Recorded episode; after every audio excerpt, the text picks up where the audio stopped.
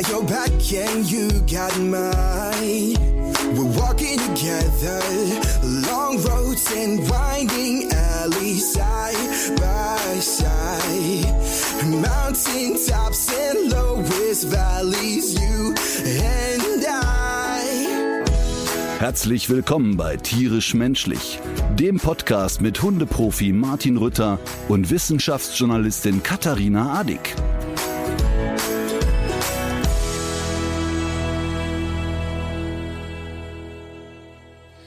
Morgen. Guten Morgen. Du siehst wieder fitter aus. Fitter oder fetter? beides, jetzt kommt beides. Ich, jetzt wollte ich einmal den Tag mit was Nettem starten. äh, nee, mir geht's auch echt äh, viel besser. Ähm, ich hatte es ja nach unseren Live-Aufzeichnungen und Podcast echt richtig gebrezelt, ähm, was bei mir nicht so schnell vorkommt. Ich habe ja dann noch mich zu dem ähm, zu dem Dreh am Hunnenhof gequält. An dem Tag war, also es war ein toller Dreh und äh, über Hunnenhof werden wir vielleicht auch heute noch reden, aber ja. es lohnt sich ja immer dahin zu fahren. Mm, das war ganz toll und wieder tolle Menschen kennengelernt, super Hunde gesehen. Aber äh, ich war danach echt durch und dann habe ich ja äh, fünf Tage quasi in der Horizontalen verbracht und alle Drehs abgesagt und das kommt bei mir ja nicht so oft vor, will ich mal sagen. Jetzt ist der alte Mann aber wieder fit und hat sofort eine Frage an dich. Oha. Katharina, erzähl uns doch mal, wieso du seit deinem 14. Lebensjahr Auto fährst. Auf keinen Fall. also, wollen wir kurz sagen, als wir äh, anreisten zum Dreh, hat Katharina mir angeboten, sie könne ja heute fahren. Ähm, und ich wäre da absolut in sicheren Händen, da sie seit ihrem 14. Lebensjahr Auto fährt. Ja. Da, ich war aber, war da ja wahrscheinlich schon im Fieberzustand und habe gar nicht so reagiert. Also jetzt nochmal die Frage. Wie kann das denn sein? Ist, ist es verjährt? Ich, du kannst es bestimmt erzählen. Ist, ist es verjährt? Ähm, ich könnte ja auch, Klar. ja, ich meine, es ist ja auch immer noch die Frage, ob man wirklich jetzt auf Bundesstraßen unterwegs ist oder oder nur auf der Autobahn. Oder nur auf der Autobahn, ganz richtig. ähm, es begab sich einfach so, ähm, dass es ähm, dass es ich also meinerseits ein äh, vitales Interesse daran gab, mobil zu werden, um aus meiner Heimatstadt auch mal rauszukommen.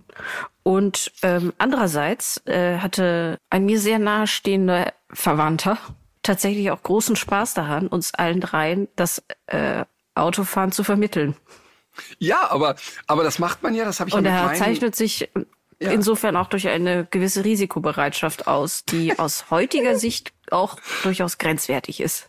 Aber das finde ich krass, weil ich habe ja, als meine Söhne dann so in dem Fahrschulalter waren, habe ich ja auch mit denen ähm, so ein, ja, so mal so Gewöhnung ans Auto gemacht, aber wie es sich gehört, auf einem offiziellen Übungsgelände. Ähm, da bin ich ja wohl ja, aber das ist ja, der Vernünftigere. Das ist, natürlich, das ist natürlich sozusagen der Laborversuch und ähm, da, ich, ich sage das jetzt mal ganz neutral, ohne jetzt zu behaupten, ich wäre woanders gewesen, aber der Laborversuch krankt natürlich daran, dass es keine realistischen ähm, Verkehrssituationen, keine, keine lebensnahen Verkehrssituationen sind. Ja, ja, vor allen Dingen todesnahe Verkehrssituation. Aber ich muss wirklich sagen, ich fand das ja so süß, als ich mit den Jungs dann auf dem Verkehrsübungsplatz war. Und dann äh, übt man ja so Anfahren mit denen und so. Ne? Und die haben das so gut gemacht. Ich war echt überrascht. Also A, weil ich natürlich ein mega Fahrlehrer bin, aber B, ähm, weil ich mich... Du bist bestimmt mich, total geduldig, ne? Ich bin ernsthaft. Ich, äh, ohne Witz wirklich total geduldig. Wenn die heute ja. fahren und den Führerschein haben, ich bin ja ein sauschlechter Beifahrer allgemein, ähm, dann ist das anders. Aber da, ich finde immer, wenn man jemandem etwas beibringt, ähm, ist Geduld ja oberste Priorität. Und das kann ich wirklich gut. Also das, ich bin wirklich sehr geduldig, ähm, wenn es darum geht, jemandem was zu erklären. Ähm, ich glaube, das hat aber wirklich damit zu tun, dass ich das selber ja auch total abverlange, dass jemand, der etwas beibringt, das mit einer gewissen Leidenschaft und einer gewissen Geduld macht. Aber ich, ich, ich glaube, ich gehöre wirklich in meiner Generation zu, den, zu dem einzigen Menschen, der vor der ersten Fahrstunde nie Auto gefahren ist. Ja, ja, das hast du kürzlich schon mal erzählt. Ich fand das ja, fand das, finde das eine amüsante Vorstellung. Ähm, aber wie ist es denn jetzt eigentlich? Ähm, ich wollte dich eigentlich fragen, was, wie du jetzt dein Wochenende verbracht hast, ob du denn jetzt auch das äh, getan hast, was du vorgegeben hast zu tun, nämlich dich auszuruhen. Äh, ja, definiere ausruhen. Also, also sagen wir so, ich habe ähm, nicht aktiv an Dreharbeiten teilgenommen, äh, hatte ich mir vorgenommen. Aber dadurch, dass ich ja jetzt ein paar Drehs ähm, abgeschoben habe oder oder ver, verschoben, verschieben musste, habe ich jetzt natürlich am Samstag dann auch gedreht, habe ein paar Stunden brav in der Greenbox gesessen, ähm, unter anderem für das Format äh, Hundeprofi Rütters Team. Da machen wir ja gerade neue mhm. Folgen, die auch schon bald kommen. Und wir machen ja ein neues Format. Ähm, wer, der Arbeitstitel ist Die Rabauken kommen. Wahrscheinlich wird es auch irgendwie anders heißen. Ähm, da geht es darum, Menschen zu begleiten, die einen Hund vom Babyalter an haben. Und der Hund die ersten drei, vier, fünf Monate echt nett in der Spur ist und plötzlich mit der Pubertät irre wird. Und das, ich freue mich da total drauf, weil es ja echt ein Riesenthema ist und das alle erleben, das erleben die Halter von Hunden, die Halter von Kindern. Äh, alle erleben das und ich finde das ein sau spannendes Thema und sau lustig Aber ist es auch. Ähm, ja, hört sich wirklich so an. Ich habe da hatte davon noch gar nichts mitbekommen. Ich werde es auf jeden Fall äh, gucken. Ähm, ich bin ja äh, am Wochenende, um jetzt für äh, die Geschichte, die ich eigentlich erzählen wollte, im Sauerland gewesen, um Pilze zu finden. Und ich habe Pfifferlinge äh, entdeckt. Und das ist, hat sich als ein neues Talent äh, herausgestellt, dass ich sehr gut im Pilze finden bin. Es gibt ja so ein paar Parameter, woran man wirklich erkennt, dass man alt ist. Ne?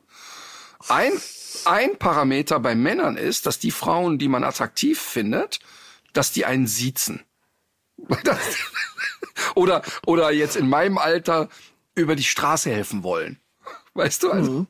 habe ich, ja. habe ich, habe ich glaube ich schon mal erzählt vor vielen, ja, ja. vielen Jahren, ne, dass, dass da äh, der, mein Kumpel Max und ich aus einer irgendwie einer durchgezechten Nacht morgens um fünf auf ein Taxi warteten und auf der anderen Straßenseite saßen zwei junge Frauen. Wir waren so 32, 33 und ich habe keine Ahnung, wie alt die waren. Und wir fanden die aber irgendwie ganz gut. Und die tuschelten immer so zu uns rüber. Wir dachten also, okay, die finden uns auch ganz gut. Und dann kam eine rüber und sagte, kennen Sie sich hier aus und können uns den Weg zum Bahnhof erklären? Also das heißt, die Mädels, die wir an dem Tag gut fallen, haben uns gesehen. Da weißt du, du bist alt, aber das wirklich absolut sichere Zeichen ist, dass man ernsthaft von Köln ins Sauerland fährt, um Pilze zu suchen. Ja, nicht nur. Da also, man ja auch. Wirklich, da kann man ja auch Wölfe äh, Es ist kurz vor Einschläferung also ich würde es jederzeit wieder tun. Was man allerdings wissen muss, ähm, und das wusste ich vorher nicht, deswegen ist es wirklich wichtig, jemanden dabei zu haben, der schon mal vorher Pilze gesucht und auch gefunden hat. der Pfifferling hat auch noch einen bösen Zwilling, nämlich den falschen Pfifferling. Wenn ich das jetzt richtig verstanden habe, das bringt er einen nicht nicht, der macht einen nicht direkt platt, aber äh, es kann schon wirklich sehr, sehr unangenehm werden. Woher weißt du, du das? Hast du, bist du mal in die Falle getappt? Nee, äh, ich bin nicht in die Falle getappt, aber ähm, um das jetzt direkt zu revidieren mit dem Pilze suchen, Marvin, inzwischen 24. Ich glaube, Siehste? es gibt wenig Sachen, es gibt wenig Sachen, die der mehr liebt, als Pilze zu sammeln. Ähm, und das hat ja natürlich auch ein bisschen damit zu tun, dass er großväterlicherseits davon geprägt ist. Also das heißt, der Opa ist schon, als der Marvin klein war, mit ihm Pilze suchen gegangen. Und Marvin hat das echt geliebt ähm, und fand das so als kleiner Knirps, so mit fünf, immer einen schönen Ausflug so. Jetzt, also, das, das war dann in Rindeln ja auch nicht ernsthaft in einem Wald. Das war irgendwie, was weiß ich, also was soll da für einen großen Wald geben? Aber es war total schön, so ein schönes Ritual. Der Opa geht mit dem Enkel Pilze suchen. Und Marvin ist ja sowieso extrem naturinteressiert. Und der liebt das. Und ich weiß nicht, seit Jahren sagt er zu mir, komm, wir gehen mal Pilze suchen. Und ich schaff's dann maximal noch in die Gemüsetheke zum Edeka. Das ist für mich so eine Folter. Der Gedanke alleine, dass ich da rumstöbern sollte, was für ein Pilz ich da. Ich finde das so langweilig, das kannst du nicht vorstellen. Das, das ist wirklich, äh, das ist wirklich traurig, vor allem weil, weil ja doch der Pilz an sich so eine wertvolle Erweiterung in der veganischen Küche ist. Ich habe ja nicht gesagt, dass ich nicht gern Pilze esse. Ja. Ne? Ich esse auch, ich habe ja äh, früher auch unglaublich gerne Sushi gegessen. Aber ich und ich gedacht, bin aber auch nicht mit der Angel losgerannt. Ich hätte gedacht, dass bei dir vielleicht dann doch, äh, weil du ja aus allem auch eigentlich so einen Zwang hast, so einen Wettbewerb zu machen, dass dann wenigstens dich so der sportliche Ehrgeiz irgendwann packt, dass du dann mehr Pilze finden willst als andere. Auch das nicht. Nee, nee, also ganz ehrlich, ich weiß auch nicht warum, weil ich ja, ich gehe ja wirklich extrem gerne durch den Wald. Es gibt ja hm. Menschen, die gerne mit dem Hund auf dem Feld spazieren und andere wiederum lieber im Wald. Und ich gehe einfach viel lieber in den Wald. Und, ähm, und ich mag auch das zu beobachten und zuzuhören und so. Und ich glaube, dass ich es auch schön finde, wenn mir ein Pilzkenner was erzählt zum Thema Pilze suchen und auch sagt, guck mal, das ist der Pilz sowieso hier, probier den mal. Ähm, das finde ich alles Du willst super. dabei nur auf dem Sofa sitzen. ich, ich könnte für mich virtuell passieren, das ist ein Thema. Ähm, nee, nee, nee, ich würde dann schon mitlatschen, aber ich hätte da keine Ambitionen, selber danach zu suchen oder Ja. das, ich, ich finde es einfach, boah. Das Ähm, ist so ein bisschen aber- wie, das ist so ein bisschen wie das Birkenstock-Phänomen. Als ich, als ich ein junger Mann war, als ich 20 war, da haben Birkenstocks wurden getragen von Menschen, die es beruflich brauchten. Krankenschwester, Pfleger, ÄrztInnen, alles, die haben Birkenstocks getragen. Ne? Und das war für mich so, du hast mit allem abgeschlossen, wenn du dir den Birkenstock anziehst. Ne? Also man, man konnte ein, mit 20 konnte man, als ich 20 war, eine Frau, die Birkenstocks trägt, die war raus. Diese Weltanschauung passte nicht in meine. Und heute ist das ja so ein Trendding. Also rote Teppich Berlinale, Birkenstock. Und jetzt ist ja natürlich, kommt bei mir hinzu, dass ich ja Füße so schrecklich finde. Ja, Und wir im- erinnern uns alle an diese legendäre Folge. Und Heidi Birkenstock und geht das schon gar Hufe. nicht. Und so ist das Ja. eben. Ich bin bei Birkenstock raus. Bei, wenn, wenn dann noch eine Pilzsucherin sich bei mir bewirbt und sagt, so mal gemeinsam mit den Birkenstocks durch den Wald. Hei, hei, hei, hei. Also was dir dadurch entgeht, ist natürlich auch ein gewisses Risiko. Du könntest Wildschweine aufscheuchen, äh, vom Blitz getroffen werden oder aber auch ein Mich vergiften. dich vergiften oder auch, wobei das kann auch passieren, wenn jemand anders die Pilze gesammelt hat. Aber du könntest auch von einer Zecke gestochen werden und von denen gibt's ja nicht nur immer mehr, sondern es gibt ja auch diese ganzen neuen Exoten, von denen ich auch schon mal erzählt habe. Und es gibt immer Stechen mehr. Zecken oder beißen sie? Sie stechen. Das ist Aber äh, die bohrt sich doch rein. ja, mit so einem Bohrer. Und da spricht man tatsächlich von Stechen und nicht von Beißen. Okay. aber ich hätte die, beißen gesagt. ja, und was ich aber jetzt, was dich jetzt aber noch mehr flashen wird, ich weiß nicht, wie sehr du mit dem Raumschiff Enterprise äh, vertraut bist. Hast du das jemals Das gesehen? ganz alte Captain Kirk? ist fast egal in dem Zusammenhang. Ja, das ist deshalb nicht egal, weil ich als kleiner Junge, mein Vater hat das immer geschaut, habe ich Captain Kirk und, und Spock und so und Scotty, die habe ich natürlich geguckt. Mhm. Aber alles, was danach kam, war, da war ich irgendwie raus. Es gibt nämlich Neuigkeiten aus der Wissenschaft. Ja, man hat sich schon öfter darüber Gedanken gemacht, wie Zecken denn eigentlich auf den menschlichen Körper gelangen. Früher hieß es ja immer, zumindest so in meiner Kindheit, die lassen sich von Bäumen fallen. Da war irgendwann klar, nee, das äh, stimmt nicht. Die sind ja vor allem so am Wegesrand, wo viele Hunde unterwegs sind und Gräser. sitzen auf Gräsern, genau, und äh, springen dann irgendwie rüber. Jetzt ist so eine Zecke aber ja relativ klein und überwindet dabei mitunter äh, Distanzen von mehreren Körperlängen, also Zeckenkörperlängen. Und jetzt weiß man, dass die sich dass die sich beamen, weil die nutzen die elektrostatische Aufladung des Opfertiers. Also wenn du jetzt nicht durch die Pilze streifst, aber vielleicht dann irgendwie durch die Wiese, dann lädst du dich du, durch die Reibung auf und dadurch wird die Zecke angesogen und beamt sich sozusagen auf dich hoch. Ach, krass. Ja. Aber pass auf, jetzt, jetzt habe ich doch sofort was. Wir werden, ich werde ja immer überschüttet mit Schwachsinn, ne? Also gegen die Zecke, nimm Meinst das, du das jetzt hier, auch? Damit war das, nein. Äh, na, nein, nein, nein, nein, nein. Aber ähm, da kommt ja immer dieser Schwachsinn. Ne? Musst du Knoblauchpillen nehmen, dann riecht die Zecke den Hund nicht mehr. Äh, dann kommen ja immer hier, wie heißt es denn hier diese Harz äh, Halsbänder? Äh, wie heißen die Bernstein. denn nochmal? Bernstein. Bernstein Halsbänder und dann mit einer Vehemenz kommt ja dann die Esoterik-Fraktion und sagt, das hilft alles. Aber wenn wir jetzt wissen, es ist elektrostatische Aufladung, warte ich ja, da wird wahrscheinlich jetzt die nächste Geschäftsidee kommen und jemand wird sagen, du musst also dem Hund quasi einen Magnet in den Hintern stecken oder, oder einen Alumantel verpassen. Da wird doch jetzt irgendwas kommen, wenn das eine wissenschaftliche Erkenntnis ist, wird doch der nächste kommen und sagen, was kann ich dazu beitragen, dass mein Hund sich statisch nicht auflädt? Ja, also das äh, könnte ich mir sogar auch vorstellen. Also bislang ist das ja jetzt nur so eine Untersuchung, aber auch für Menschen könnte ich mir vorstellen. Es gibt ja zum Beispiel auch diese Sprays, die die statische Aufladung verhindern. Das hat man ja manchmal, wenn man so äh, Kunststoff anhat, dass der so am Körper klebt. Und bei äh, da gibt's diese Sprays, die man sich dann da so drunter macht, äh, damit man nicht so Wurst in Pelle ist. Und die ähm, das könnte wirklich ein wirksames Mittel sein, um äh, Zecken von sich abzuhalten. Wahrscheinlich wird man damit auch nicht 100 Prozent kriegen und das wird möglicherweise Aber auch wieder andere Nebenwirkungen haben. Aber du hast eine Geschäftsidee, ne? Ja, lass uns das auf jeden Fall rausschneiden aus der Folge. Wir werden, Katharina, wir werden reich und schön. Ja. Wir werden reich und schön durch den antimagnetischen Hundemantel oder die Pille. Erst das Welpenfleisch, dann die Klimaanlagen, jetzt das. Mega. Also bevor jetzt irgendjemand denkt, es ist natürlich keine gute Idee, den Hund jetzt mit diesem Spray einzusprühen. Und es ist auch kein ernst gemeinter Vorschlag, einen Magnet in den Hintern zu stopfen.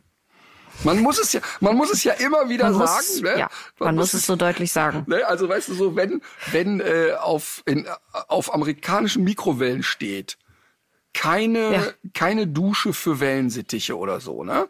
Dann äh, sollten wir vielleicht auch diesen Warnhinweis machen. Wobei das mit dem Spray finde ich gut, dass du nochmal darauf hinweist, weil ähm, das würde ja vielleicht sogar gar nicht so absurd sein, dass jemand mal auf die Idee kommt. Deshalb also bitte bitte nicht irgendwelche Sprays auf den Hund. Genau. Dankeschön. Zack, da haben wir doch. Genau. Und dann muss ich, wir Übrigens- müssen ja heute ein bisschen Tempo machen. Ja. Ja, aber ich will da eben einmal was vorlesen, weil ich das Bild Ja. so schön finde und weil ich so, ich, wir kriegen ja oft echt saunette Zuschriften und, und, und auch lustige Sachen. Und immer wieder äh, schicken mir Leute Nachrichten, dass sie irgendwo über Kopfhörer den Podcast gehört hätten und dann aber darauf vergessen haben, dass sie sich in Gesellschaft anderer Menschen befinden. Das kriege ich auch oft, ja. Ja, ja. Und hier kommt von der äh, Pferdephysio Bodensee. Lieber Herr Rütter, ich sitze eben in einem Café, um mir Mittag zu essen und lausche nebenbei per Kopfhörer euren Podcast. Jetzt muss ich dank euch laut loslachen, hab dabei aber vergessen, dass das ja sonst niemand anderer hört, was ich höre. Und jetzt gucken mich hier alle an. Was lacht die komische Frau da so über ihr Sandwich? Mit anderen Worten, vielen Dank für diese Peinlichkeit. Und, und, das, und das kennt ja auch wirklich jeder, ne? dass du über Kopfhörer mit irgendwas Ja. beschäftigt bist und alle gucken mich an, als hättest du einen Esel gefrühstückt. Herrlich. Ich mag das sehr, Sehr gern. gut. Ich auch. Ich habe aber noch, Ähm. ich habe aber noch mehr Fragen, auch wenn du in Hektik bist. Oha, oha, ja, okay. Äh, also ich habe mir mal so Gedanken gemacht. Ne? Das passiert ja bei mir nicht Oha. oft. Ich bin ja schlichteren Gemüts. Wir reden ja oft über ökologische Themen. Ne? Mhm. Warum schaffen wir denn nicht alle Briefpost ab? Also warum wird denn überhaupt noch ein Brief? Also ich rede jetzt nicht vom Liebesbrief handgeschrieben, sondern ich denke ja, Ja. so die alltägliche Post, die man so kriegt. Also die Techniker Krankenkasse schickt mir dann herzlichen Glückwunsch, Herr Rütter, der Beitrag ist erhöht worden. Und dann aber noch natürlich gerne sechs Seiten AGB, dann noch ein Werbeflyer und was nicht alles. Also erstmal die ganze Scheiße, die da an, an Papier verschwendet wird. Und dann bringt's ja einer von A nach B. Und ich bin mir relativ sicher, auch wenn wir schon darüber geredet haben, dass E-Mails ja auch ein Ökothema sind und, und äh, ein zu voller Rechner ein Ökothema ist.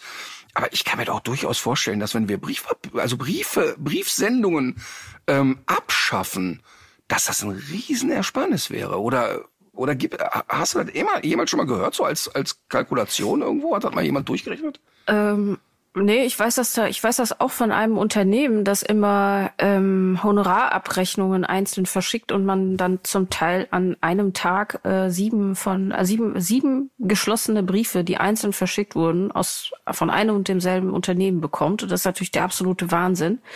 Äh, Ich kann mir das auch nur so vorstellen, dass das eine große Verschwendung ist und auch aus der Zeit gefallen und auf keinen Fall noch sein müsste. Wer es besser weiß aus der Hörerschaft, möge sich bitte melden, aber ich denke wohl auch. Also ich könnte mir vorstellen, dass der Impact an sich nicht so groß ist oder wenn man es jetzt vergleicht mit so, äh, wie viele Leute kaufen eigentlich Nein. Klamotten ein und schicken sie wieder zurück so. Aber ich glaube schon, dass es nennenswert ist und da wir ja überall äh, gucken müssen, dass, wie, wie, wie wir es ändern, wäre das doch mal eine Maßnahme. Also äh, finde ich, ist eine interessante Frage. Weiß ich nicht. Ja, wird vielleicht auch nicht die Welt revolutionieren, aber jetzt mal ganz ernsthaft, wann kriegt man denn mal eine Post zugestellt, wo du hinterher sagst, ach krass, mal gut, dass ich das jetzt in der Hand halte. Also da ist alles per E-Mail möglich. Also Ja. vielleicht komme ich auch da drauf, weil ich wieder von Hubert Winkel, von der Welpenstube Winkel, wieder, ich, ich sag mal, gefühlt ein 60-seitiges Schreiben äh, gekriegt habe. Also jetzt klagt er gegen RTL Interactive, äh, ich glaube gegen Mina TV, gegen Mina Entertainment, gegen Martin Rütter und so weiter. Ähm, also er versucht es ja immer, immer wieder weiter. Mhm. Ist so ein bisschen wie Rumpelstilzchen, so mit dem Fuß aufstampft und immer sagt, der darf der nicht mehr sagen, der darf das nicht mehr sagen. Und bisher haben ja alle Gerichte gesagt, nö, finden wir aber schon. Ähm, ein Thema, wo er Einspruch eingelegt hat, das habe ich aber, glaube ich, hier, habe ich jetzt hier schon erzählt. Er hat jetzt Einspruch eingelegt gegen ein Urteil, was ja auch immer erstmal logisch ist, dass er dann weiter gegen vorgeht. Da hat aber sein Anwalt, der damals so aggressiv mich äh, bepöbelt hat im Gericht, äh, hat äh, den Einspruch ans falsche Gericht geschickt. Ah also ja, richtig. Du hast es mir, glaube ich, erzählt, aber wir haben es nicht im Podcast erzählt. Hat den Einspruch ans falsche Gericht geschickt. Das finde ich schon erstmal wirklich sehr witzig. Dann, wie das eben bei Gerichten ist, das geht dann auch nicht mal alles so ganz blitzschnell. Und dann hat irgendjemand so die Akte in die Hand genommen und gesagt, äh, was ist das denn hier? Ach so, das betrifft uns ja gar nicht. Ja, ach, ist ja nicht schlimm, jetzt ist die Frist abgelaufen. das heißt, der kann gegen ein Thema gar keinen Einspruch einlegen, weil er was so blöd war, das richtige Gericht anzuschreiben. Und das finde ich so schön, ne? Da, da schließt sich einfach so der Kreis. Du siehst dann so diesen Rechtsanwalt und weißt schon, aha, das ist auch äh, ganz logisch, dass der von Herrn Winkel ausgesucht wurde. Und dann ist er doch zu blöd, das richtige Gericht anzuschreiben. Das ist schon sehr witzig, ehrlich gesagt. Naja, auf jeden Fall das, auch das ja, zum Beispiel Gerichtspost, weiß ich nicht, kann man ja vielleicht Vielleicht ist das noch etwas, was dann zugestellt wird. Aber so eine Beitragserhöhung der Krankenkasse weiß ich jetzt nicht. So, entschuldige, ich habe jetzt hier unheimlich die Zeit aufgehalten. Ähm, kurze Nachlese, nö, gar nicht schlimm. Kur kurze Nachlese zu unserem äh, Live-Podcast. Da haben wir ja äh, uns endlich mal um die Rubrik Dinge, die die Hundewelt nicht braucht, gekümmert. Mal wieder. Und äh, ich hatte dir diesen gelben entenschnabelartigen Maulkorb mitgebracht, von dem ich ja dachte, dass er vielleicht eine zweite Chance verdient und ähm, vielleicht doch doch gar nicht so sinnbefreit ist, weil viele Leute klagen ja darüber, dass sie so mit dem Maulkorb und ihrem Hund so stigmatisiert sind, weil die Leute einfach Angst haben davor, dass der Hund gefährlich sein könnte. Und wenn man diese Hunde mit diesem, wenn man Hunde mit diesem Entenschnabel Maulkorb sieht, dann hat man sicher eins nicht mehr und das ist Angst. Du meintest aber völliger Quatsch, denn der Hund kann immer noch beißen. Jetzt habe ich dir aber vorgestern die Erweiterung geschickt. Ich hab, ich kenne den ja auch. Ach so, du das kannst Schweinchen. Das, das Schweinchen. Das Schweinchen, ja. Also man muss sich vorstellen, dieser Entenschnabel-Maulkorb aus Weichgummi ist jetzt vorne geschlossen und hat wie das gute alte Steckdosen-Rüssel-Schweingesicht äh, zwei Löcher vorne drin, wodurch der Hund offenbar noch atmen können soll, Nein, aber eben nicht, nicht mehr äh, Körperteile abtrennen. Den Eindruck hatte ich nämlich auch. Nein, das ist also doch viel der, zu klein, oder? Genau. Der, ich finde, den Entenschnabel kann man sich zu Karneval mal gönnen, wenn der Hund es gut ab kann. Aber dieses Schweineding auf gar keinen Fall, weil der Hund da eben nicht vernünftig hecheln und atmen kann. Den kann man sicherlich beim Tierarzt mal fünf Minütchen drauf machen, um eine Erste-Hilfemaßnahme durchzuführen, die der Hund irgendwie kacke findet. Aber ähm, äh, letztlich ist völlig klar, ähm, dass der Hund so einen Maulkorb auf keinen Fall lange äh, tragen kann. Das ist so ein bisschen wie diese Trichtertüte, die vorne auch so ganz auf ist und das Maul so zumacht. Ähm, mhm. Das ist grob fahrlässig, den Hund damit rumlaufen zu lassen. Er kriegt einfach nicht genug Luft. Okay. Äh, und dazu kommt ja auch noch, dass das so billiges Plastik ist, was richtig stinkt. Also da, ich, man möchte gar nicht wissen, was da noch für Giftstoffe und Weichmacher verarbeitet sind. Ich habe das Zeug, ich habe das wieder in den Schrank verbannt. Ich, wegschmeißen kann man sowas ja auch nicht. Ich hatte das ja zu Anschauungszwecken gekauft, aber das, das der ganze ja, Raum riecht nach dem Teil. Eine üblichen Fetischnächte. Gut, aber das ist etwas für unser ja. nächstes Podcast-Projekt. Sag mal, ja. Richtig? Aber sag mal, wie war das denn eigentlich? Jetzt haben wir zweimal im äh, Rhein-Energiestadion aufgezeichnet. Wie war das denn so für dich? Ich habe ja inzwischen, ähm, also es wurde ja in der zweiten Folge, wurde ich ja ein bisschen kritisiert. Da hieß es ja äh, von einem Hörer, also exakt ein Hörer. Die Katharina kam da zu wenig zu Wort. Ähm, aber ähm, erstens nee. fand ich es nicht und zweitens war ja ich deine Aufgabe an dem Tag auch eher es sozusagen moderierend zwischen ja. unseren Gästen, Ina, ja. Detlef und auch mir irgendwie, und das hast du toll gemacht. Ähm, ich fand die Stimmung total schön, ich fand die Leute super. Wir haben uns ja mega verquatscht, ich glaube, es ging immer zweieinhalb Stunden oder so. Mhm. Ähm, aber ich habe das Gefühl, dass du so langsam Blut geleckt hast. Ja, doch, das ist auch so. Also mir hat auch die zweite Aufzeichnung noch mehr Spaß gemacht als die erste, weil ich mich an die an Anwesenheit der Menschen erstmal gewöhnen musste und auch, dass diese zahlreichen Augenpaare ja alle auf uns gerichtet sind. Das hätte man in der Theorie natürlich schon vorher wissen können. Aber das ist ja dann nochmal was anderes, wenn es soweit ist. Ich habe aber auch das Gefühl gehabt, so beim zweiten Mal war ich äh, wärmer gelaufen und mir hat es auch wirklich Spaß gemacht. Aber ich hatte auch beim ersten Mal gar nicht das Gefühl, dass du da fremdelst. Du kannst es dann wahrscheinlich gut ähm, ich kann mich gut verstellen. So. Ja, ähm, was ich ja immer ganz süß finde, ist, wenn die Leute dann am Ende ähm, fragen, können wir noch ein Foto machen? Das ist ja für mich ein total gelernter Prozess auf der Tour. Und es ist, war ja so irgendwie auch echt niedlich und ich hoffe, dass du niedlich jetzt nicht abwerten, sondern wirklich als ein ganz schönes Wort für den Moment empfindest wenn du dann so seitlich dann da so halb unbeteiligt rumstehst und immer wenn die Leute sagen, mhm. äh, Katharina, wäre es okay, wenn du auch dazu kämst, dass du äh, so die ersten 20 Mal habe ich immer so das Gefühl gehabt, du drehst dich um und denkst, wen meinen die jetzt? Also wo, ja, so war das auch. Also ich habe das auch das äh, bis zum Schluss nicht ganz abgelegt, weil ich denke immer, die Leute wollen ja mit dir ein Foto machen und ich, die wollen jetzt wahrscheinlich nicht, dass ich denen das Bild versaue, wenn ich mich da für diesen ja, ja. besonderen Moment, dass sie endlich Martin Rütter treffen. Mhm, genau, und äh, das hat man dir dann ja auch total angemerkt. Und das ist ja wirklich etwas, wofür ich dich sehr schätze. Ähm, aber auch da habe ich gemerkt, du wurdest ja im Laufe der Zeit dann auch ein bisschen lockerer und entspannter, weil, das muss man ja mal wirklich ganz klar sagen, die Leute kommen ja nicht zu dem Podcast, also die kommen auch wegen mir, aber die kommen eben nicht nur wegen mir. Ne? Das heißt also, die, die kommen ja, und das spürt man ja auch, dass wirklich alle das so wahrnehmen, wie das ist. Weil, also wenn die, die Leute kommen und sagen, ja, der Ritter ist irgendwie so der Bauch dieses ganzen Themas und die Katharina eben irgendwie der Kopf, dann, dann ist ja genau die, die, die Mischung, die ich mir erhofft habe, ist ja auch dann eingetreten. Und genauso haben die dann auch Lust, mit dir ein Bild zu machen. Das ist völlig klar. Ich fand das ganz schön eigentlich.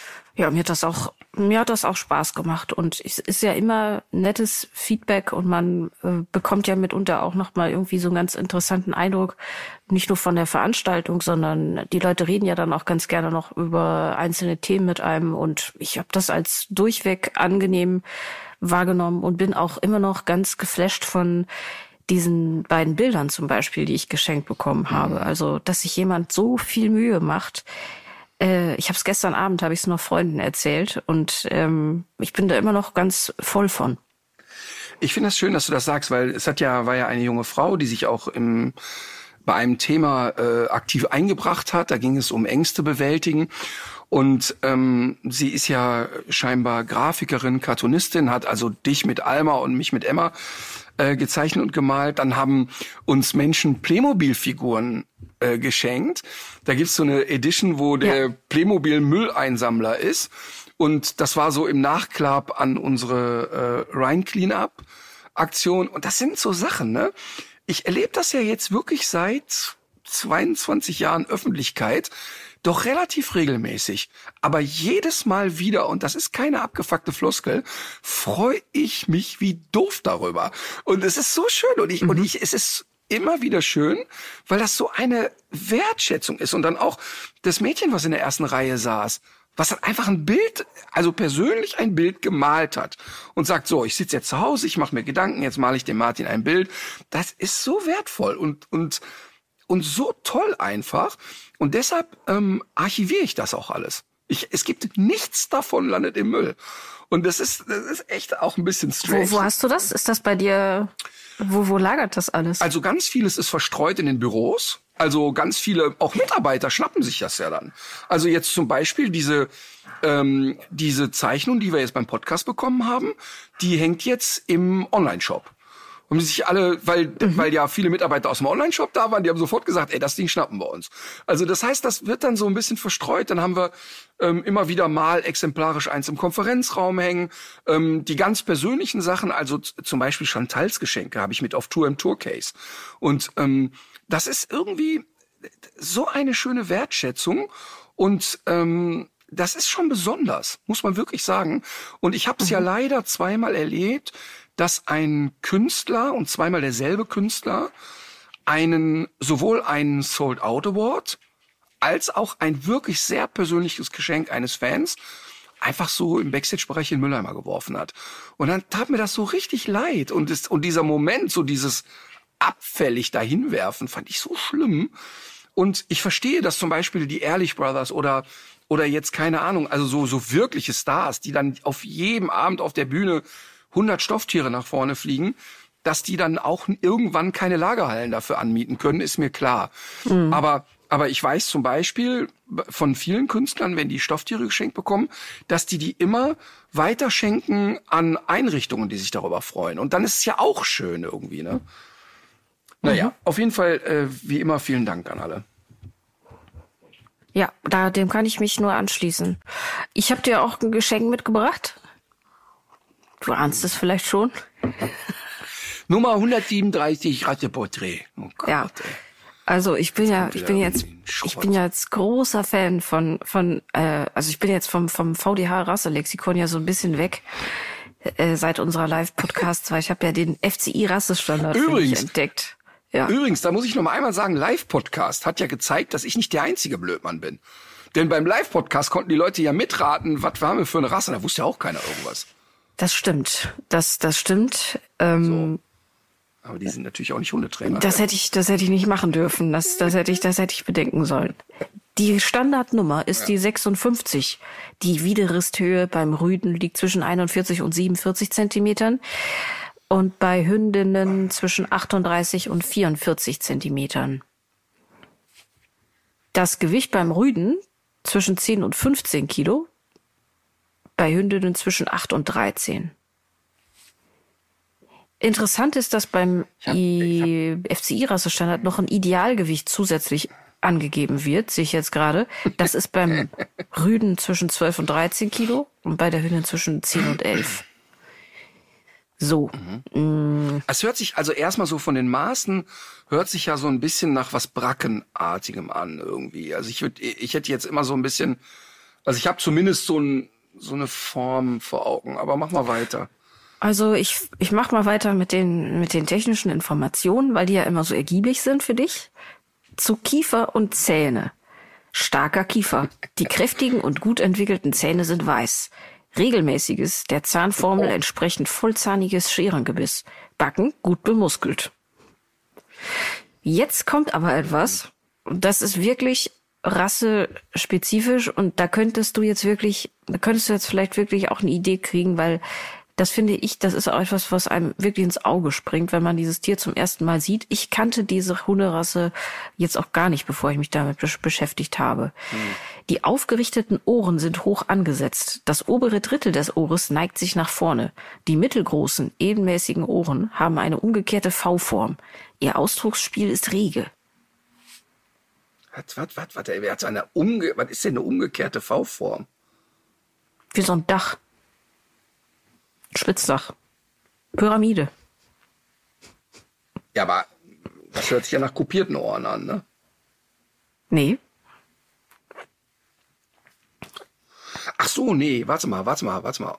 Ja, doch. Das also obere also Drittel des Ohres. Breit und nach oben spitz. Das obere Drittel des Ohres neigt sich nach vorne. Die mittelgroßen, ebenmäßigen Ohren haben eine umgekehrte V-Form. Also, ist relevanter, würde ich mal sagen, ist, dass das obere Drittel des Ohres nach vorne geneigt ist. Ich will es ja jetzt auch nicht ganz schwierig gestalten. Deswegen. Das obere Drittel ist nach vorne. Ja. Was, was erzählst du? Okay, ich glaube, du musst es dir aufmalen. Ähm, in seiner Heimat, das stammt jetzt allerdings aus dem Wikipedia-Artikel, nicht aus dem FCI-Rassestandard, ich habe aber das trotzdem noch mit aufgenommen. In seiner Heimat wird der Hund häufig noch als Treibhund auch für Großvieh eingesetzt. Er verfügt Ach, über okay, einen gut. Okay, warte mal, warte mal, jetzt bin ich ganz, warte mal, jetzt muss ich, jetzt muss ich nochmal neu umdenken. Weil ich hatte die ganze Zeit, war ich bei Laufhunden, bei Brackenartigen. Aber wenn es ein Treibhund ist. Er verfügt über einen gut entwickelten Spürsinn ja, und kann sowohl Raubwild als auch Nagetiere bekämpfen. In dem Moment wird Luna gerade wach. Die kann, kann auch Raubwild und Nagetiere bekämpfen. Auf Sieht ihre Art. aus wie ein Nagetier. Hm. Ich hab's noch nicht echt. Äh, ich, mich wundert's nicht. Ähm, gut, ich mach mal weiter. Es ist ein Terrier-ähnlicher Treibhund laut FCI-Rassestandard. Und wie gesagt, auch zum Treiben größerer Tiere geeignet. Sein Spürsinn ist gut entwickelt. Er bewährte sich hervorragend bei der Bekämpfung von Raubwild und Nagern. Er ist ein ausgezeichneter Haushund und er trägt ohne weiteres die Haltung in einer Wohnung. Er braucht viel Bewegung und ist ein ausgezeichneter Begleit- und Sporthund. Das jetzt ja, wieder vom FCI. Ja. Äh, Entstehung im 17. bis 18. Jahrhundert in Ungarn durch Kreuzung. Ach, okay, okay, okay, okay, okay. Ach so, verstehe. Okay, wer, ah, ja, okay. Dann ähm, äh, Ungarn, dann bin ich bei. Aber ist ein Pumi so klein? Ein Pumi ist so ich, klein. Ich komme dann. Ich gratuliere. Ist ein Pumi? Ja. Ist ein Pumi? Ja. Ach, der krass. Ich, es ist wirklich 41 bis 47. Die Emma ist so 50. Hm. Ich hätte die, ich habe die größer äh, verortet. Irgendwie. Mich hat's auch gewundert, weil ich finde, die sehen auf Fotos auch größer aus. Ja, die sehen ja so ein bisschen, also wenn man jetzt, ja, die haben ja so ein bisschen Terrier-Gesicht auch, finde ich. Mhm. Ähm, aber die, die könnten auch so ein bisschen, ah, die sind nicht so wuchtig wie ein Bouvier oder wie ein Russenterrier, aber so ein bisschen in, in geschrumpft, so, also, ja. Ja, knackige Hunde, muss man sagen, ne? Ja. Also, ja, absolut. Absolut. Total äh, selbstbewusst, eigenständig, lassen sich null die Butter vom Brot nehmen. Ähm, ich finde die ziemlich agil, ehrlich gesagt. Mhm. Ähm, äh, äh, es ah, gibt natürlich wenige von, natürlich, also wirklich, wirklich wenige. Ich hatte mal, also ich kann mich nur aktiv an einen Fall erinnern, ein Geschwisterpaar im Training gehabt. Ist aber auch schon lange her, bestimmt schon zehn Jahre. Ähm, also hat man wenig Kontakt zu, ehrlich gesagt. Und die waren, also die hatten so die Geschwisterkabeleien, also sind mit der Geschlechtsreife waren die sehr, sehr unentspannt miteinander. Okay, aber gibt auch, also ganz oft, was hast du gesagt, wie viel hattest du im Training in, insgesamt so in ja, deiner? Ja, bewusst zwei. Bewusst zwei, bewusst okay. zwei. Ja, ja. Also vielleicht, vielleicht kommt noch ein dritter und ein vierter dazu, den ich verdrängt habe, aber kann man nicht signifikant bezeichnen. Okay. Und dann habe ich äh, noch eine Meldung aus der Wissenschaft, die mich jetzt wahrscheinlich, wahrscheinlich wird die dich jetzt wieder ein, dazu einladen, äh, äh, mich irgendwelcher strangen Fetische zu, zu bezichtigen. Aber es gibt auch noch andere Leute, die an ihren Hunden riechen. Und offenbar. Auch teilweise im Rektalbereich. Nein, das oh, ist ja widerlich. Wer tut denn sowas? Wer kommt denn auf diese Idee? Aber die, äh, die Studie ist jetzt gar nicht so jung, ich glaube zwei Jahre alt oder so, aber ich habe sie jetzt gerade erst äh, entdeckt, dass ähm, ein, also die haben äh, 53 Hundehalter und Hundehalterinnen getestet, äh, waren deutlich mehr Frauen als Männer, die sich da gemeldet haben, die teilnehmen. 40 Frauen und 13 Männer. Und ähm, man hat festgestellt, dass Hunde Halter mit einer extrem hohen Wahrscheinlichkeit den spezifischen Geruch ihres eigenen Hundes aus einem Glas wieder erkennen können.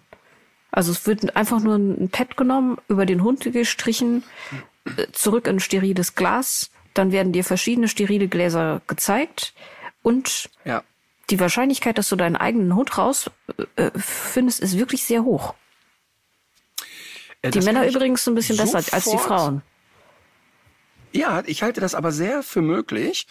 Ähm, also die Sabrina Löbrich, unsere äh, Chefin von allem. Ja. Ähm, die, die Sabrina äh, verbreitet ja die These, also zwanghaft mit Jochen gemeinsam, dass der stinkendste Hund, der den jemals begegnet wäre, die Mina war. Ähm, das ist aber, äh, das sind aber wirklich Fake News. Ähm, ich könnte mir gut vorstellen, dass sie das im Kopf haben, als die Mina dann knüppelalt war. Da glaube ich das auch oder halte das für möglich. Aber äh, meine gesamte Familie an oberster Stelle, die Astrid, hat ja einen hohen Ekel bei Gerüchen und bei Hundegerüchen extrem. Mhm. Und, und Mina war wirklich wirklich objektiv betrachtet sehr geruchsneutral. Und da konntest du wirklich die Nase ins Feld stecken und schnuffeln. Und das war wirklich ein, klar, ich bin verliebt, also es ist ein wohliger Geruch sowieso, mhm. das, das ist ja klar. Aber da kam wirklich immer von allen Beteiligten krass, wie wenig dieser Hund riecht. Und jetzt kommt das, was ja so spooky ist. Ich bin ja echt nicht esoterisch unterwegs. Aber ganz oft sage ich bei der Emma, ey, die guckt mich jetzt an wie die Mina. Mhm. Und Mina und Emma sind zwei derart unterschiedliche Hundecharaktere. Aber es gibt so ganz viele Momente, wo ich denke, boah, jetzt krass, erinnert die mich voll an Mina. Auch, auch manchmal von der Art und Weise. Obwohl die echt krass unterschiedlich sind, ne? Und wenn ich bei der Emma am Kopf rieche, ist es wirklich vergleichbar mit Minas Geruch. Und allein die Tatsache, dass ich überhaupt so eine Wahrnehmung habe, Ja. zeigt ja, dass ein Hund natürlich einen individuellen Geruch haben muss. Glaube ich auch. Äh, es war bei dieser Studie allerdings auch klar, dass die Leute, die ihren Hund nicht im eigenen Haushalt hatten, sondern der irgendwie wahrscheinlich dann eine Zwingerhaltung gehalten wurde, dass Gott. die, ja, dass die aber äh, kurioserweise dann ein deutlich besseres Ergebnis hatten, weil sie, vermute ich jetzt mal, diesen Geruch für nicht so selbstverständlich äh, wahrnehmen. Ja, also der ist und dann, das ist ja so, wenn, wenn Leute in einen Raum kommen, in dem man selbst schon lange sitzt und sich an den Geruch gewöhnt hat und erstmal alle Fenster aufreißen müssen. Aber ich finde ja auch, also Alma riecht auch an unterschiedlichen Tagen, also das, das hat jetzt auch nicht nur was mit der Wetterlage zu tun, das schwankt ja auch, wie so ein Hund riecht. Kann ich bei Emma wirklich nicht sagen. Also aus dem Maul natürlich auch stark abhängig von dem, was ich füttere. Ähm, und äh, grundsätzlich, also auch da nochmal äh, ganz wichtig, wenn du das Gefühl hast, dass dein Hund auffälligen Mundgeruch hat, dann bitte zum Tierarzt gehen. Hat sehr häufig mit, ähm, äh, also erstmal ganz stumpf mit einer Zahnproblematik zu tun, also Zahnstein und so weiter und so fort. Aber das kann auch durchaus mal ähm, im Magentrakt was nicht in Ordnung sein. Also das muss man checken lassen. Also wenn du wirklich, wenn dein Hund vor dir sitzt und hechelt und du denkst, okay, jetzt falle ich gleich in Ohnmacht, dann sollte man wirklich das mal medizinisch checken lassen. Aber bei Emma ist es so, dass gerade so, wenn ich so auf dem Kopf an der rieche, dass die echt total konstant riecht. Total. Ja, aber das, ich, ja, ich, ich weiß auch, was du meinst. Also ich finde, der Geruch zwischen den Ohren, der ist bei Hunden oft relativ ähnlich. So oben auf der, auf der Kopfplatte sozusagen. Ja, finde ich auch. Ja. Jetzt wird's sehr nerdy. Okay, gut, dass wir mal drüber ich gesprochen glaub- haben. Übrigens, weil du gesagt hast, das sind 53 Leute und mehr Frauen. Mein Eindruck ist übrigens, ich weiß nicht, ob es dazu eine Statistik gibt, aber ich habe das Gefühl, dass Menschen, die Singles sind und auch schon eine gewisse Zeit Single sind, dass da mehr Frauen einen Hund haben als Männer. Ich kenne wenig so alleinstehende Jungs, die einen Hund haben, aber viele alleinstehende Frauen mit Hund. Vielleicht habe ich aber auch eine verzerrte Perspektive, weil bei uns in den Hundeschulen natürlich der Frauenanteil viel höher ist und auch bei den Shows der Frauenanteil höher ist. Ähm, aber irgendwie ist das signifikant, finde ich. Gibt es wahrscheinlich keine Untersuchung zu. Äh, nee, aber das ist ja diese berühmte anekdotische Evidenz, dass man's, oh, das finde ich bei dir schon auch, ja gut, du hast die Verzerrung dadurch, dass Frauen eher zur Hundeschule gehen, aber ich würde so aus dem Alltag, würde ich das, glaube ich, auch behaupten. Das nehme ich zumindest auch so, auch so wahr. Vielleicht ist Ja. aber auch, weil beim, beim Spazierengehen, ähm, das ist ja genau das Gleiche so, dass du, dass wir wissen, dass immer noch die Verkaufszahlen beim deutschen Schäferhund und äh, also äh, über den VDH, dass der Schäferhund da wirklich immer in den Top 3 ist, man aber im Park ja doch relativ wenig reinrassige Schäferhunde sieht. Ähm, und das hat ein bisschen auch damit zu tun, dass natürlich viele Leute, die einen Schäferhund über einen VDH beziehen, sich viel auf Sportplätzen damit aufhalten und nicht zu den klassischen typischen Spaziergängern zählen. Also das heißt, da, da, allein durch sowas kann sich ja auch mal was verschieben. Ne? Ja. Wir haben es eben zu Anfang schon gesagt und ich hatte eigentlich vor, es in meinen Tipps unterzubringen, aber dafür ist es, äh, ist es zu groß. Wir sind ja zum Dreh auf dem Hunnenhof gewesen. Und das Projekt Yes. ist ja für dich nicht neu und ähm, für unsere Podcast-Hörerschaft auch nicht, denn eine der beiden Gründerinnen, die Frau Dr. Äh, Frau Dr. Usha Peters, ähm, ist ja schon mal gestern in unserem Podcast gewesen. Und es war eine, auch so eine sehr interessante und schöne Folge, so dass jetzt viele wahrscheinlich auch schon wissen, wovon wir sprechen. Das ist ein Hof in Norddeutschland, wo sehr viele Hunde leben, die kaum noch eine äh, Chance haben, noch mal vermittelt zu werden. Und es sind insbesondere viele Hunde mit einer körperlichen Beeinträchtigung. Und mit körperlicher Beeinträchtigung meinen wir zum Teil auch keine Hinterbeine mehr und auch äh, angewiesen sein darauf, äh, dass die Blase künstlich entleert wird und dass äh, die Hunde eine Windel tragen müssen, dass sie einen Rollstuhl haben. Und die Frage, die sich vielen Leuten aufdrängt und die auch ich jetzt wieder oft gestellt äh, bekommen habe, als ich erzählt habe, wo ich hinfahre, ist, ist das denn eigentlich noch ein lebenswertes Dasein für einen Hund?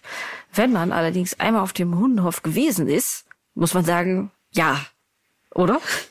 Total. Und ich hatte ja, wir hatten ja auch schon mal Fälle aus dem Hundenhof bei den Unvermittelbaren. Und da habe ich ja dann auch sehr deutlich gesagt, dass ich das echt abstrus finde, dass Leute sagen, ja, aber ein Hund im Rollstuhl, den muss man euthanasieren. Und wenn du dann aber diese kacken, dreisten, fröhlichen Hunde da erlebst ja. und äh, einen gelähmten Schäferhund, der mit mir im Zweifel vier Stunden Ball spielt am Rollstuhl ähm, und auch mit der dem nicht aufgehört. Völlig, nein, und auch völlig enthemmt mit dem Rolli über alles drüber fährt, was ihm in die Quere kommt. ähm, das, und einmal habe ich ja so ungeschickt den Ball geschossen, dass er mit dem Rolli umgekippt ist. Und dann hatte der ja nur eine Sorge, hoffentlich stehe ich bald wieder. Und dann ging es aber auch direkt wieder los.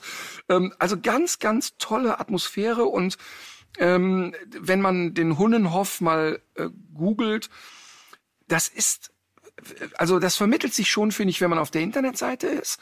Und ähm, so wie bei vielen Dingen im Leben muss man, meine Oma hat ja immer gesagt, begreifen von, kommt von greifen, von anfassen, mhm. muss man die Sachen wirklich mal vor Ort gesehen haben und ähm, der Hundenhof ist ja sehr offen, sehr transparent. Da kann man hinfahren, da kann man die Leute besuchen, da kann man sich informieren. Ähm, die freuen sich natürlich über jede Spende, weil es ein hochteures Projekt ist. Aber die Lebensfreude dieser Köter, die da rumwuseln, das ist einfach herrlich. Das ist wirklich, wirklich schön. Ja. Und da gibt es jetzt, ähm, es gibt ein schönes Projekt. Äh, ein Fotograf, Christian Fieler, hat sich zwei Tage ehrenamtlicherweise auf dem Hundenhof äh, aufgehalten, um die Hunde zu fotografieren und hat daraus zwei verschiedene Kalender gebaut. Und ich finde, diese Fotos sind so super geworden. Ich habe sie dir auch geschickt. Ja. Also man, es, er, der hat es so richtig geschafft, so die Persönlichkeit dieser verschrobenen, zum Teil verschrobenen kleinen Gestalten irgendwie hervorzubringen. Und es geht einem wirklich das Herz auf, wenn man das sieht. Und der gesamte Gewinn des Verkaufs geht natürlich an die Stiftung äh, der Hunnenhof, so heißt sie. Und äh, man kann sie jetzt mittlerweile auch schon bestellen. Ich würde gerne den Link zu dieser Webseite in die Show Notes packen und ich werde mir auf jeden Fall auch so einen Kalender bestellen. Äh, denn 2024 steht ja quasi vor der Tür. Wir gehen ja in großen Schritten auch ja. auf Weihnachten zu. Und es ist aus meiner Sicht auch eine sehr schöne Geschenkidee, eine Geschenkidee mit Sinn. Denn natürlich, das ist nochmal ein ganz anderer Pflegeaufwand, als man das äh, bei vielen anderen Projekten kennt. Die haben in den Häusern, äh, wo die Hunde leben, stehen nicht ohne Grund auch Betten weil es immer wieder vorkommt, dass äh, einzelne Hunde auch sehr krank, äh, krank werden und sehr mhm. betreuungsaufwendig ja, sind. Und ich glaube, die haben uns, äh, die Leute dort haben uns äh, erzählt, wie sich die, ähm, wie sich die Tierarztkosten, die Tierarztkosten haben sich, glaube ich, jetzt in der letzten Zeit sogar ver, verdoppelt. Ja. Absolut. Ja. Und, und der Hundenhof ist wirklich ein tolles Projekt. Und ich hatte, nachdem wir da gedreht haben, ich habe ja ein ich habe ja da einen Patenhund und dann habe ich ein T-Shirt ja. geschenkt bekommen mit dem mit der Patenhündin drauf. Und dann habe ich ja danach so ein kleines Video für Social Media gemacht und gesagt, hier, guck mal mein Shirt und guckt euch mal den Hundenhof an und so, ist eine super Sache. Hat mir äh, meine Freundin Leonie, ihres Zeichens elf Jahre alt, ähm, die habe ich auf der Tour kennengelernt. Sie hat mich einmal besucht mit ihrem Papa und dann musste aber die Mama, die glaube ich Krankenschwester ist, äh, musste arbeiten. Da habe ich sie nochmal eingeladen, gesagt, ey, da komm, Mama muss auch mal kommen. Und äh, wir schreiben uns ab und zu bei Instagram. Und äh, Leonie hält mich immer so ein bisschen auf dem Laufenden, wie es ihr gerade gesundheitlich geht. Und ähm, jetzt letzte Woche musste sie wieder in ein CT und ähm, das fand sie scheiße natürlich und ist nicht gerne im CT. Und hat der Papa sich was total Süßes einfallen lassen, weil du darfst im CT keinen Kopfhörer aufhaben wegen dieser Magnetgeschichten.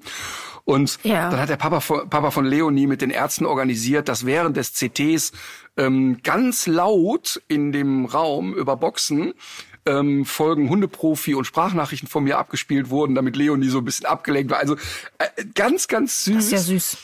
Genau, aber jetzt kommt ja das, was, was, was ich ja so rührend finde. Leonie sieht also bei Instagram meinen Post über den Hundenhof und schreibt mich sofort an und sagt, hör mal, ähm, ich möchte da ein bisschen von meinem Taschengeld spenden. Wie kann ich das machen?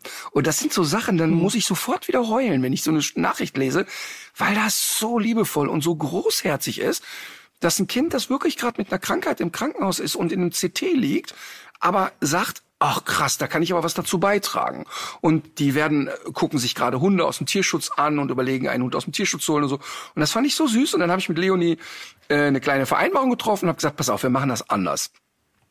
Ich spende was an den Hundenhof und dafür, das, ich spende quasi in deinem Namen und dafür backst du einen Kuchen für die Crew und wenn wir uns das nächste Mal auf Tour sehen, kriegt die Crew einen Kuchen. Und darauf haben wir uns jetzt geeinigt. Ach, cool. Äh, ja, Ja. Ich, ich liebe das so sehr und ich finde das bei so kleinen Menschen, wenn so Kinder irgendwie sagen, ach komm, ich habe ja auch schon was gespart, ich gebe was ab und so, ne? Oder wie, wie ich das äh, von meinem Freund Axel, als der kleine Hugo, sein Sohn, bei dem Thema Ukraine, sich wirklich von Spielzeug getrennt hat und gesagt hat, ey, ich möchte auch was geben. Und guck mal, mein Fahrrad ist doch zu klein. Das können wir doch dahin spenden. So, ich finde das so toll, wenn Kinder dann so völlig ohne nachzudenken einfach sagen, ja, das fühlt sich richtig an, das ist so schön. Also äh, auch an die Erwachsenen, der Hundenhof braucht wirklich Hilfe. Ja. Und ähm, dann erzähle ich jetzt noch was. Wir sind, äh, glaube ich, am 3. oder 4., Se- also Anfang September wird es eine Folge geben, äh, in der auch jemand von der Tierhilfe Ukraine hier ist. Ähm, bei uns zu Gast im Podcast. Und ähm, wir können, also ich wollte äh, noch mal dazu aufrufen, uns ruhig auch mal ein paar Fragen zu schicken, denn viele Leute aus der Hörerschaft haben sich ja auch an den Spenden für das Projekt beteiligt.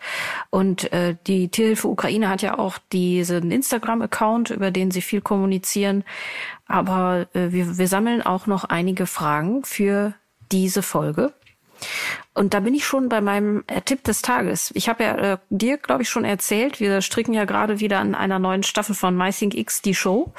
Und unsere Moderatorin und überhaupt äh, Chefin vom ganzen Programm, Mighty Nguyen Kim, hat ja noch ein Baby bekommen. Und äh, jetzt will sie, ist sie aber nicht ganz raus aus der Show, sondern sie hat sich für diese Zeit äh, eine Elternzeitvertretung organisiert. Und wir werden mit sechs verschiedenen Hosts sechs sehr unterschiedliche Folgen produzieren.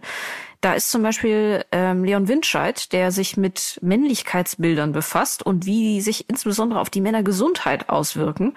Oder auch Aminata Bedi, in der Sendung geht es um Klassismus. Was hat man eigentlich für ein Bild von Geringverdienern und warum ist das oft falsch? Und äh, mit Hazel Brugger geht es um das Thema Strafe, also ganz jetzt nicht im, im Sinne von Kinderbestrafen, sondern wirklich so, wie ist unser Strafsystem eigentlich in Deutschland? Wie gut wissen wir eigentlich, warum wir wie bestrafen?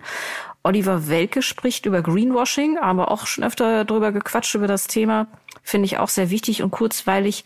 Und Salva Humsi ist bekannt aus 13 Fragen oder anderen ZDF-Formaten, hat auch einen Podcast mit El Hotzo zusammen, wird über Verschwörungserzählungen sprechen. Und zu guter Letzt haben wir auch noch Eva Schulz, die uns über den Wahnsinn der Mobilität in Deutschland informieren wird. Und zu wenigen, aber zu einigen dieser Folgen, ich weiß jetzt nicht genau zu welcher, gibt es auch noch Tickets. Das heißt, man könnte sich die Aufzeichnung der Sendung in Köln angucken, wenn man dazu denn Lust hat.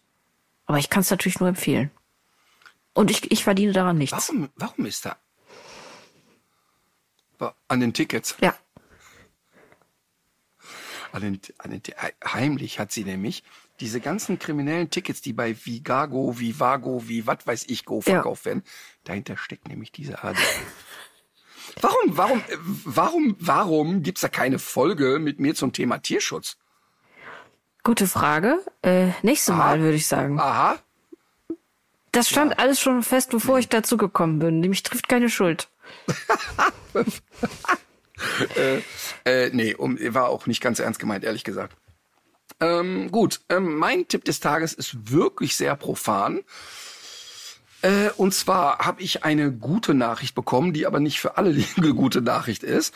Ähm, äh, erfahrungsgemäß haben wir, was meine Tourtickets anbelangt, im Sommer immer ein Loch im Verkauf. Das heißt also, Tourtickets werden ja klassisch in Herbst, Winter und Frühjahr gekauft. Und wir haben aber jetzt aktuell einen Tourverkauf in den Sommermonaten gehabt, wie wir den noch nie hatten. Also im positiven Sinne haben wir jetzt über den Sommer so viel Karten verkauft wie eigentlich nie zuvor. Das führt dazu, dass jetzt immer mehr Städte ausverkauft sind oder in Richtung ausverkauft laufen. Das ist ja erstmal sehr erbaulich. Und ich weiß, das ist, wie, ich, wie gesagt, ist für mich eine sehr, sehr schöne Information, die ich justament gestern Abend spät bekam. Ähm, ist eine super schöne Nachricht, aber jetzt äh, habe ich parallel dazu zwei Nachrichten bekommen. Und zwar haben sich zwei Damen beschwert. Sie hätten also bei uns im Onlineshop gesehen, die Show ist nicht ausverkauft, wollten also Karten bestellen. Haben das auch versucht, haben dann aber festgestellt, ja, aber da sind nur noch Karten oben im Oberrang. Das fänden sie aber scheiße. Ja, äh, verstehe ich auch. Das verstehe ich total. Wir haben ja zwar freie Platzwahl, aber unterscheiden zwischen Parkett und Oberrang, weil das zwei unterschiedliche ja, Eingänge sind quasi. Aber es gibt natürlich auch genug Städte, da gibt's gar keinen Oberrang. Also weiß ich nicht, wenn wir in Aachen sind, da passen, sag was, 1500 Leute rein, da gibt's keinen Oberrang. Was ich nur sagen wollte ist, ähm, ich verstehe, dass die Leute dann so ein bisschen empört sind, aber jetzt seit zwei Jahren sage ich immer wieder, Leute, ich verstehe das, aber ihr müsst ein bisschen Gas geben. Ich kann, wir, wir können es ja nicht beeinflussen. Ähm, also das heißt, die ganzen Veranstaltungen, die jetzt bei uns bei noch nicht ausverkauft stehen, haben aber häufig eben nur noch 80 Karten oder sowas. Also deshalb mein Tipp des Tages, dabei sein, frei sein, die nächste Fahrt geht rückwärts, gewinne, gewinne, gewinne. Also äh, ernsthaft, äh, ich möchte da nochmal darauf hinweisen, ähm, dass das Kontingent äh, immer dünner wird gerade. Sehr gut. Sind nur noch, und wenn Sie jetzt bestellen, dann gewinnen Sie noch ein 27-teiliges Messerset dazu.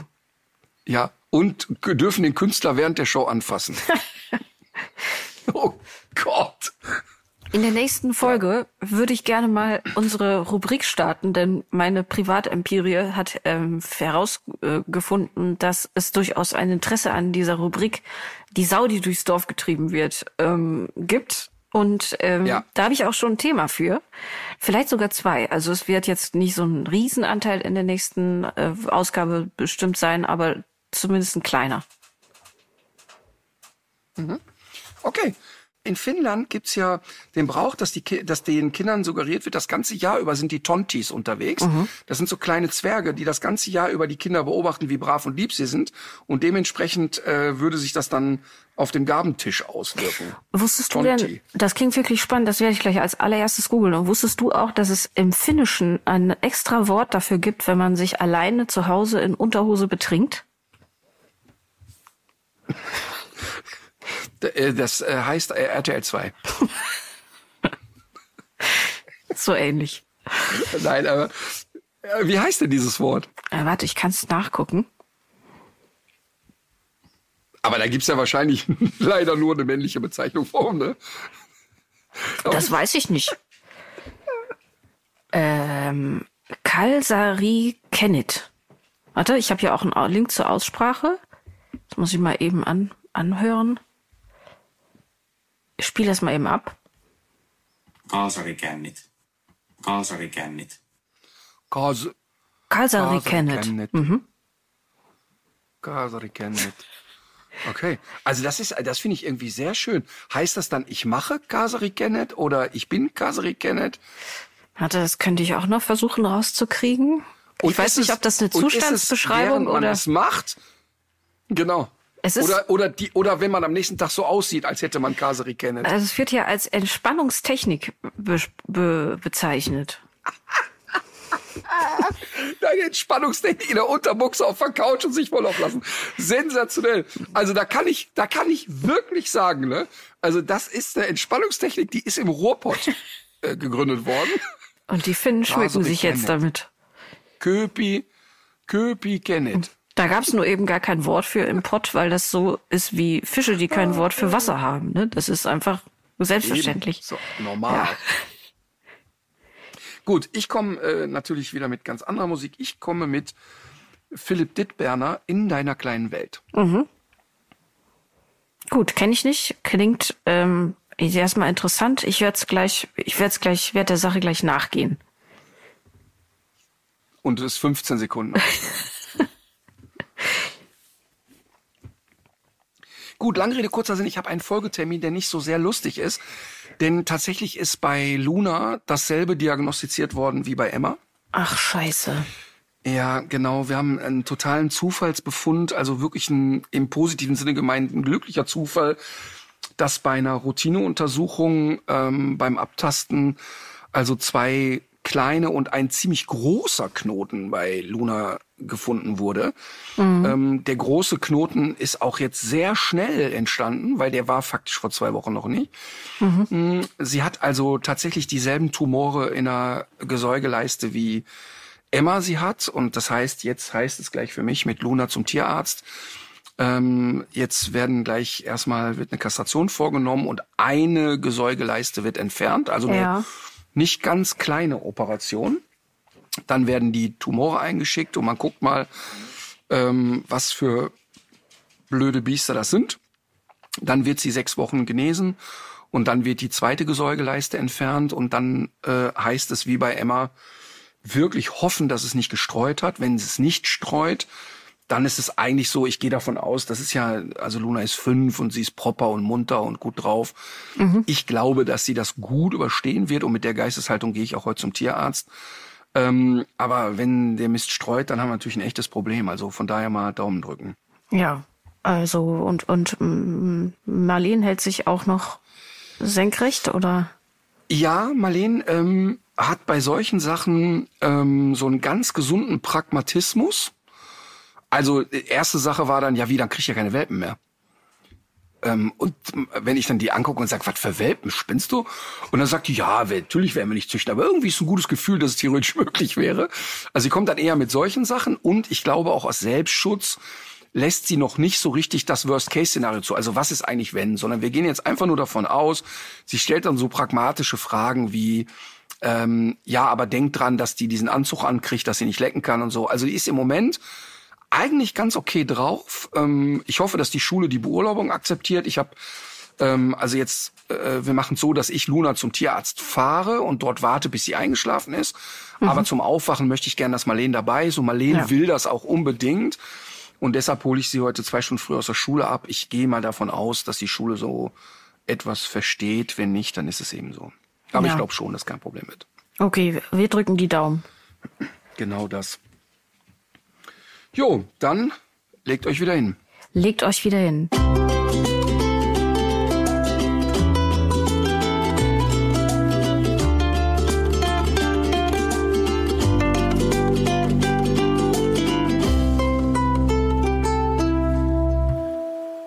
Dieser Podcast ist eine Produktion der Audio Alliance.